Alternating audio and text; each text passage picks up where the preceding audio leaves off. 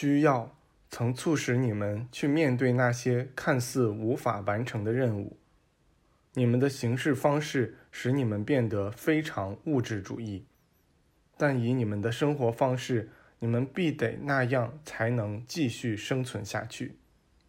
当你们作为一个民族接触到灵性王国时，会觉得以前那种深陷物质领域中的做法如同儿戏。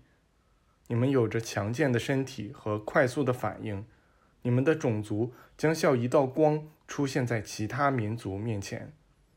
你们惊讶于自己的祖先曾经使用翼车和油脂蜡烛，而蒸汽与电就存在于他们周围，正如他们现在存在于你们周围。假如他们了解物理法则的话。就可以和你们一样从中受益。以后，当你们有意回看自己现在的状态时，也会感到惊讶。你们将发现灵性领域环绕并统治着物质。你们将发现灵性世界中那些更高的法则，而你们一旦遵守这些法则，就会从中受益。这些法则。并不比机械或物质的法则更神秘。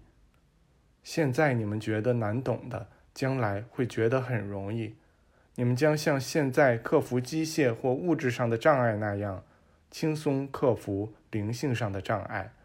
只要不断努力，就能取得成果。这时，那位老人挑了一块粘土板，把它拿来放在一个托架上。女主人继续说道。很多人犯的一大错误，就是没把所学的课程看作取得成果的中间途径。当成果已经取得并完全显现出来时，他们不懂得应该抛弃那些课程，以继续追求下一个成果。我们可以暂停一段时间，把已取得的成果整理排列在那被称作潜意识的仓库中。然后要开始去学那些引领我们走向下一个成就的课程，而一旦新的目标达成了，就又该抛开这些课程了。这样，我们就可以一步一步的达到最高的目标。这些课程只不过是一级一级的阶梯罢了。如果把跨过的所有阶梯都带在身上，那我们很快就会被这重担压垮，而且后面那些想要跟上来的兄弟也没有阶梯可走了。在他们想要用这些阶梯时，就把这些阶梯留给他们吧。他们已经帮助你们到达了峰顶，你们不再需要他们了。你们可以停下一会儿，喘口气，或是为以后的发展接受新的启示。一旦这些新的启示到来了，就要把脚放到下一个阶梯上，并把那已取得的成果放入仓库中。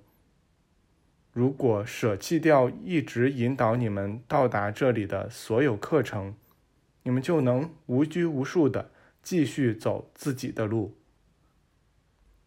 假如与此相反，你们凝神注视着这些课程。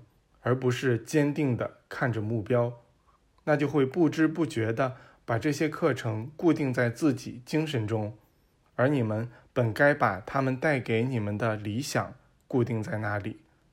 这会使你们动摇不定，使你们看着后面说：“我的祖先也是走和我一样的路到达目的地的吗？”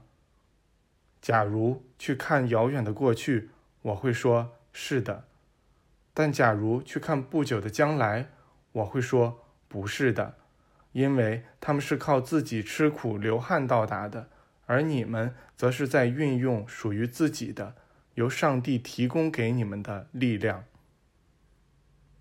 如果怀念祖先，你们就会不知不觉陷入对他们的崇拜之中。